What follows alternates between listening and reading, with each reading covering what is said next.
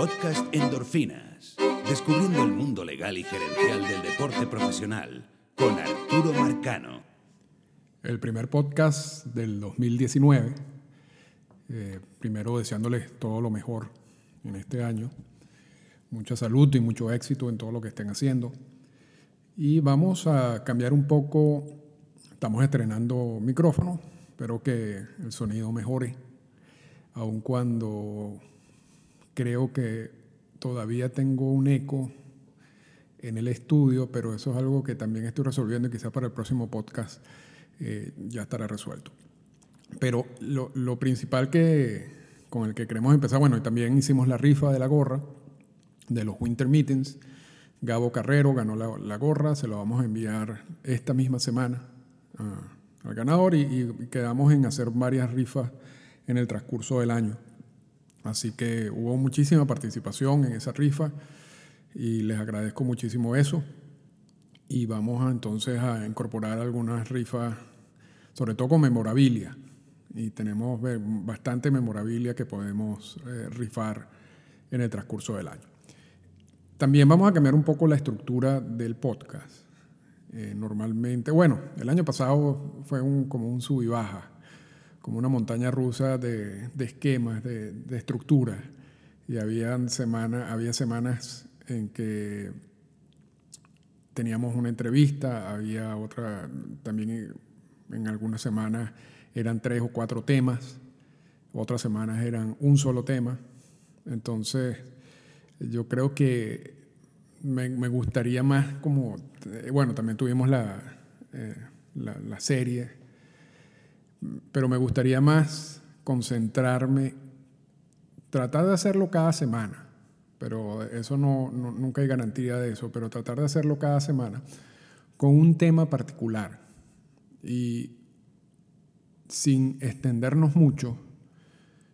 Y también dentro de esos temas particulares van a haber conceptos que se deben manejar, eh, no solamente legales y gerenciales, pero conceptos en general para poder entender lo que está sucediendo en el mundo de las grandes ligas. Pero vamos a tratar de limitar el análisis lo máximo posible para que cada semana quede como una, una explicación y una reflexión sobre un tema o un concepto particular y sin irnos más allá. Yo, yo creo que eso permitirá un poco más de orden, tanto para mí a la hora de preparar estos podcasts como para ustedes a, la hora de escucharlo. Y además también sirve en un futuro a la hora de hacer algún, eh, algún si quieren revisar algún tema, entonces es mucho más fácil porque ya el título del podcast dice cuál va a ser el tema que vamos a hablar. En cambio, no sé si se dan cuenta, a veces ponemos los nombres de los temas, pero dentro del podcast hablamos de muchas más cosas. Entonces, no quiero, quiero evitar eso y quiero, eh, de nuevo, repito, tratar de irme por como un camino más ordenado. Y, y, dentro de ese camino más ordenado vamos a empezar este año con lo que yo llamo el verdadero dilema del sindicato de jugadores de las grandes ligas o, del, o de la MLBPA. ¿Y por qué lo digo? Este año, al igual que sucedió el año pasado, en el mes de enero, todavía queda una gran cantidad de agentes libres sin firmar, más de 200 agentes libres sin firmar. Incluso este año, dos, los dos agentes libres más cotizados, Bryce Harper y Manny Machado, todavía no han firmado. Y de nuevo, tal como sucedió el año pasado, cuando el año pasado se dio la, una de las excusas que bueno, quizás el, el lote de agentes libres no tenía alta calidad y por lo tanto el mercado como que no, no, estuvo tan activo por esa, por esa razón. Yo creo que este año la disponibilidad de agentes libre es mucho mejor que la del año pasado, sin embargo los resultados son exactamente iguales, porque esto no tiene que ver nada con la calidad de los agentes libres, y eso es algo que tratamos de explicar el año pasado todo lo que está sucediendo ahorita, y lo hemos dicho también varias veces en, estos podcasts, es consecuencia del último convenio laboral firmado por el sindicato. Y realmente habría que hablar de los últimos dos convenios laborales eh, firmados por el sindicato. Esos convenios laborales lo que hacen, y esto es una, de las grandes eh, logros de, Rod Manfred y de la oficina del comisionado, es crear una estructura por la cual los dueños de equipo tengan la posibilidad de generar más ganancias. ¿Y cómo generas más ganancias? Se generan más ganancias por dos vías. Tú aumentas los ingresos y disminuye los gastos. Entonces se está buscando el aumento de los ingresos y eso es parte de una de las estrategias de, Manfred y cuando, uno, ellos hablan de agilizar el juego, de, hacer algunos cambios, realmente la finalidad de todo eso es atraer una mayor cantidad de gente al juego, lo que llamamos los fanáticos casuales, eh, incluso con las políticas de internacionalización.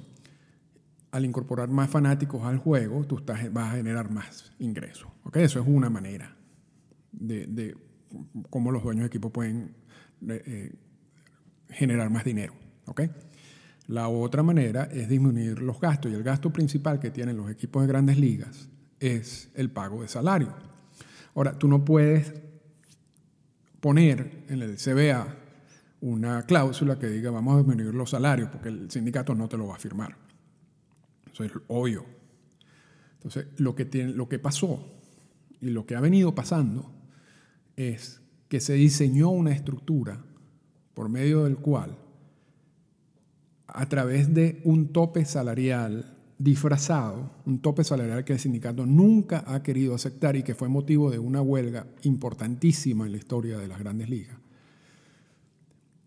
Entonces, y, era un requerimiento incluso de los dueños de equipo luego de la aparición de la figura de agente libre en 1975. Pero repito, el sindicato nunca quiso aceptar eso. Entonces, le dieron una vuelta y dijeron, no podemos seguir insistiendo con incorporar un tope salarial, que era lo que querían desde la aparición, repito, de la, de la figura de agente libre. Y idearon una, una figura que originalmente se llamó el impuesto al lujo y que en el último convenio laboral fue sustituido por el impuesto al balance competitivo. El impuesto al lujo ya no existe como término, eso, eso murió y ahora se llama impuesto al balance competitivo porque el sindicato no quería que la palabra lujo se asociara con salarios. Por eso es que se cambia al impuesto al balance competitivo. Sin embargo, muchos de los cronistas más cotizados, Rosenthal, Olney y todo eso, siguen hablando de impuesto al lujo, no sé por qué. Porque no, no deberían seguir hablando de impuesto al lujo porque ese término no existe en el convenio laboral. Pero volviendo al punto, los la oficina del comisionado logró venderle al sindicato la idea del impuesto al lujo y que luego sustituyeron por el impuesto al balance competitivo, diciendo, a ti no te conviene que los equipos ubicados en mercados grandes tengan plena libertad de gastos con los jugadores, porque entonces vas a crear una liga con dos polos, los, equipos poderosos y los equipos que están ubicados en pequeños mercados. Y realmente hay muchos más equipos ubicados en pequeños y medianos mercados que en grandes mercados. Entonces, en ese, si, seguimos de esta manera, eh, tendrán algunos jugadores, recibirán algunos jugadores buenos salarios de estos equipos ubicados en los mercados grandes, pero la gran mayoría de los jugadores no se va a ver beneficiado de eso porque van a jugar en mercados que no pueden pagar ese tipo de sueldo. Entonces, a ti lo que te conviene, le dice MLB al sindicato, es que creemos una estructura, que establezcamos una estructura por la cual los equipos de los mercados ubicados en mercados grandes, los que generan más dinero, ayuden a los equipos ubicados en los mercados medianos y pequeños. Una especie de socialismo en MLB. Y de esa manera, y dentro de esa, y, esta eh, política de distribución de ganancias es compleja, tiene una cantidad de cláusulas. Pero una de esas cláusulas, uno de esos aspectos de la política de, distribución de ganancias era el impuesto al lujo, lo que llamamos hoy en día el impuesto al balance competitivo. Lo que hace el impuesto al balance competitivo no es eh, un tope salarial en sí.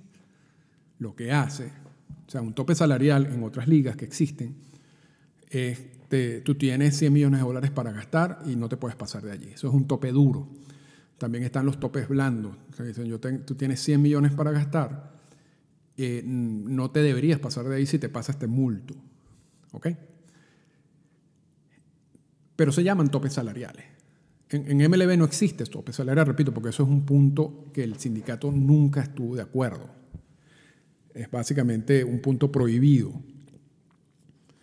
Entonces, MLB le dice, vamos a crear un impuesto al lujo o al balance competitivo y eso hará que los equipos ubicados en mercados grandes, si se pasan de un determinado monto, ese monto va a un pote y ese pote por unas multas y esas multas las vamos a distribuir a los otros equipos para que entonces todos puedan competir con más o menos la misma cantidad de dinero, o por lo menos con ciertos recursos.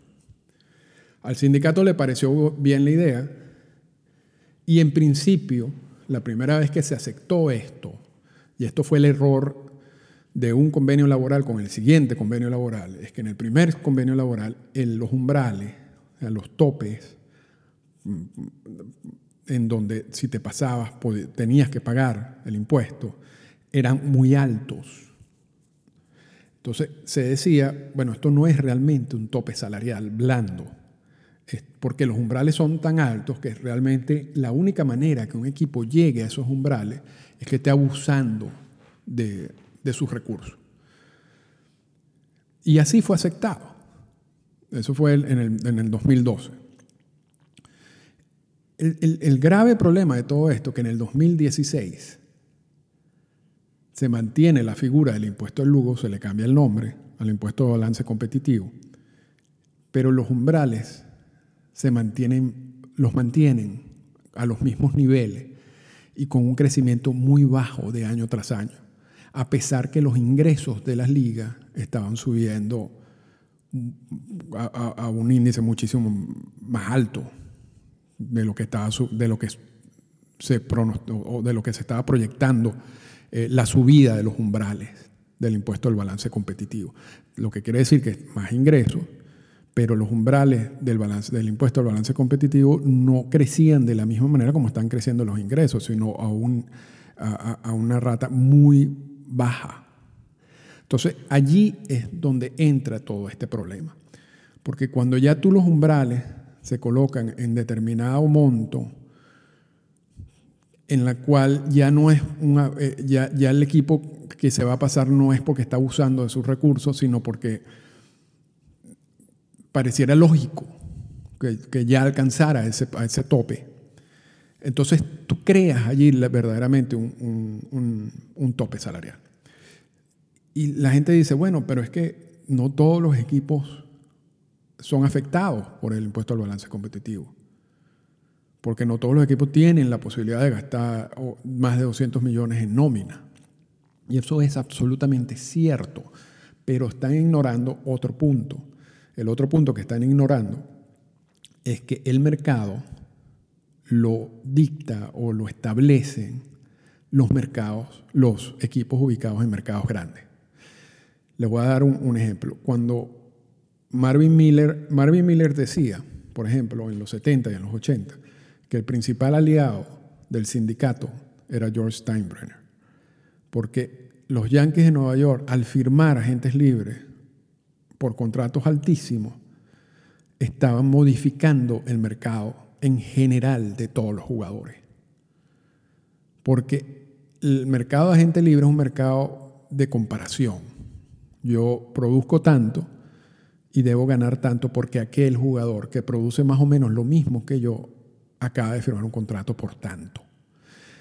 Entonces, cuando tú tienes un equipo o varios equipos que firman agentes libres por montos muy altos, inmediatamente eso tiene un efecto cascada, donde los otros jugadores dicen, bueno, ya el mercado fue establecido para los terceras bases con la firma del contrato de Manny Machado, quien va a firmar por X, por 30 millones de dólares. Entonces, yo debo pedir una cifra cercana a los 30 millones de dólares, porque mis números son parecidos a Manny Machado. Esto era lo que hacía Stan Brainer con los Yankees de Nueva York. Y por eso Marvin Miller lo llamaba el principal aliado del sindicato, porque realmente empujaba el mercado. Ahora, cuando tú tienes equipos en mercados grandes que tienen el miedo de pasarse del impuesto al balance competitivo y pagar toda la multa que eso implica y pagar las consecuencias que eso implica, tú estás quitando del mercado los equipos que normalmente ayudaban a inflar los salarios, porque hay competencia entre ellos. Y cuando hay competencia, realmente tú puedes tener la proyección sabermétrica que tú quieras de lo que puede valer los servicios de un jugador, pero si tú tienes competencia entre dos o tres equipos y, esos dos o tres equipos quieren firmar al jugador, alguno se va a tener que pasar.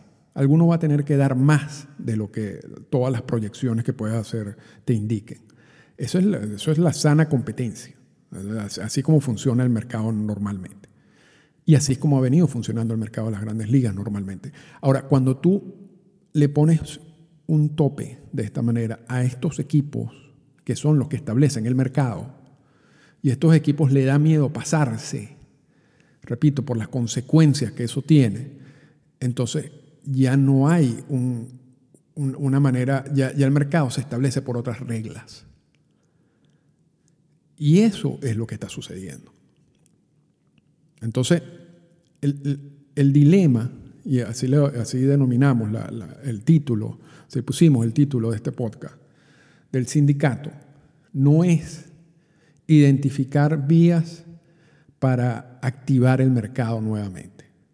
Eso, es un ejercicio que no es tan difícil y es un ejercicio que es muy creativo.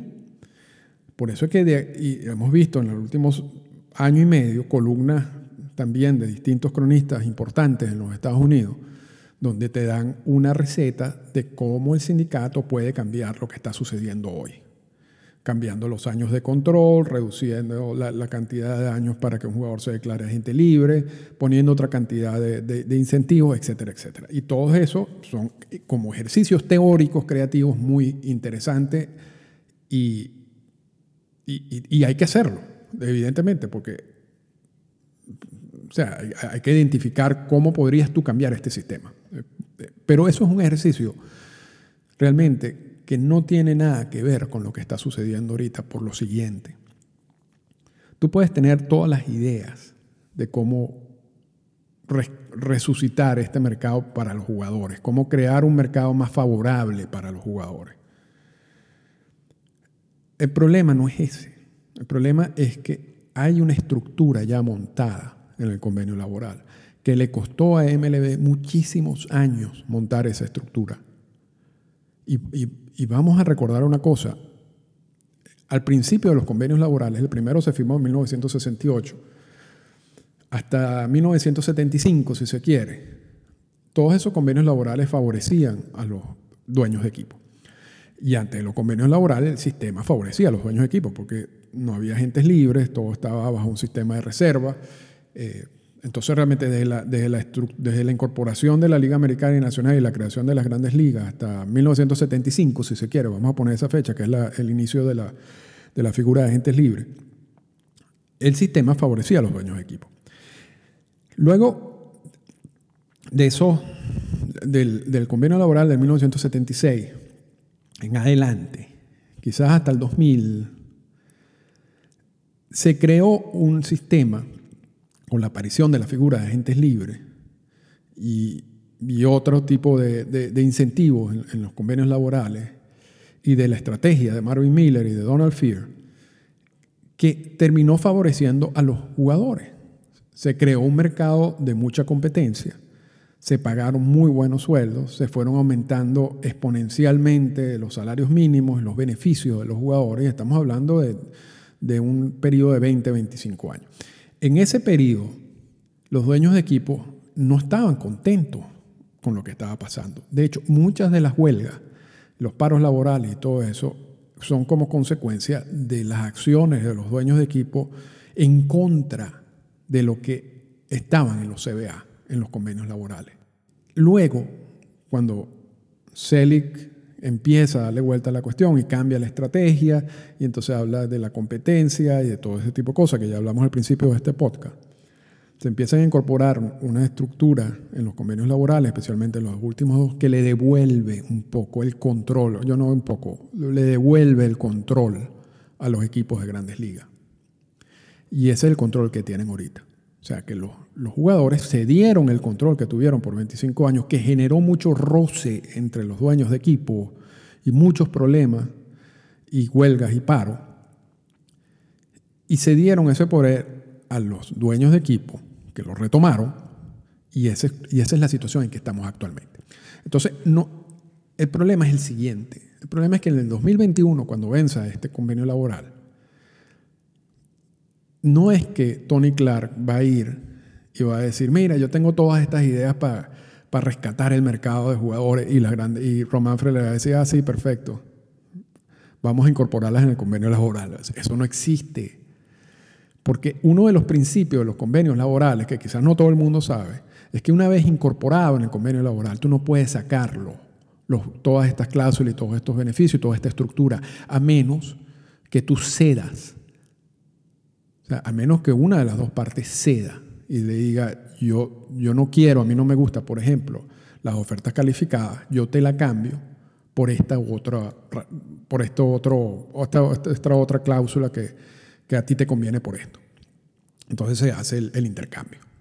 Ahora, entonces, con ese principio de que tú no puedes sacar libremente cualquier cláusula del convenio laboral, sino tiene que haber un intercambio, una negociación, entonces, tenemos el siguiente dilema, y es que, ¿por qué las grandes ligas van a ceder en estos momentos? Luego de que pasaron tantos años tratando de rescatar el control que tienen sobre los jugadores y sobre los salarios. O sea, ¿cuál es la motivación que tienen los equipos de grandes ligas de ceder el control de nuevo? Porque aquí no es ideas para, para, para, reactivar el mercado y en beneficio de los jugadores. Aquí es qué le puede dar el sindicato a MLB para que MLB acepte una cantidad de cláusulas que ayude a rescatar el mercado para los jugadores. No solamente, repito, es crear, es crear los conceptos. Yo creo que los conceptos los debe tener Tony Clark y el equipo que trabaja con Tony Clark. Eso tampoco hay que ser muy eh, inteligente para, para, identificarlo. El problema es que cuando tú te vayas a sentar en el 2021, tú vas a tener que ceder en algunos puntos. Entonces, ¿cuáles son los puntos que va a ceder el sindicato? ¿Qué es lo que tiene el sindicato que a MLB le interesa para intercambiar por cláusulas que quizás ayuden a mejorar los salarios de los jugadores? Que es un punto que a los dueños de equipos no les interesa por los dueños de equipo, es mejor no gastar en salario. Eso es tan sencillo como eso. Y ya tienen una estructura que aunque no te dice no gastes en el salario, te da eh, unos reglazos por la mano cuando tú haces algún tipo de inversión en salario. Entonces, repito, ¿por qué los dueños de equipo le van a decir, Tony, sí, tranquilo, es verdad, oye, qué, lástima como lo que ha pasado en los últimos dos años con los agentes libres, vamos a incorporar algunas cláusulas para mejorar eso? No, todo lo contrario. Los dueños de equipo están absolutamente felices con lo que está sucediendo y no van a sacar nada de ese convenio laboral por ceder, por, por, complacer a Tony Clark. Entonces, el punto aquí no es tanto esas ideas que son importantes, pero el punto aquí es qué es lo que tiene Tony Clark para intercambiar por otras cláusulas que van a generar un nuevo mercado para, más favorable para los jugadores. Y yo no he identificado muchos puntos que tenga Tony Clark para intercambiar por eso. Y entonces, como existe la posibilidad de que veamos una huelga, porque esas eran las mismas condiciones que existían a finales de los 70 y a mediados de los 70, cuando los dueños de equipo se dieron cuenta de que el convenio laboral no estaba funcionando de la manera como ellos querían. Y se creó un sistema favorable a los jugadores y no hubo a través de negociación ninguna manera de sacar los beneficios que ya tenían los jugadores dentro del convenio laboral. Y léanse el libro de Marvin Miller y léanse el libro de Bobby Kuhn sobre estos temas. Y al, ver que no podían sacar nada de allí, porque el, el sindicato no quería y no dejaba, con toda la razón del mundo, entonces se presionó por huelga. Y se presionó y se generaron huelgas y se generaron paros laborales algunos muy complicados. Ese mismo escenario es lo que estamos teniendo en estos momentos, donde vamos a ver un sindicato que se, va, que se tiene que sentar a, negociar con, con, las grandes ligas en estos momentos para tratar de eliminar esa estructura que ya existe y que fue negociada en los últimos dos convenios laborales. Y cuando el sindicato se dé cuenta de que eso no va a ser tan fácil y que las grandes ligas no van a ceder fácilmente, la única alternativa que van a tener es buscar una huelga y tratar de básicamente explotar con, con dinamita la estructura que ellos mismos habían aceptado y tratar de crear otra. Pero ese proceso tampoco es fácil. Y para eso también les remito a la historia de las grandes ligas y que vean lo que ha pasado con cada huelga y con cada paro, con cada paro laboral. Así que con, con estas reflexiones empezamos el 2019, eh, solamente tocando un tema por podcast, eh, de una manera un poco más profunda y, y así para tanto es mejor para mí como es mejor para ustedes. Así que espero que lo hayan disfrutado y conversamos, nos conversamos la semana que viene. Esta fue una presentación del podcast Endorfinas. Para comunicarse con nosotros, escríbanos a las siguientes cuentas en Twitter. Arroba Arturo Marcano y arroba Endorfinas Radio.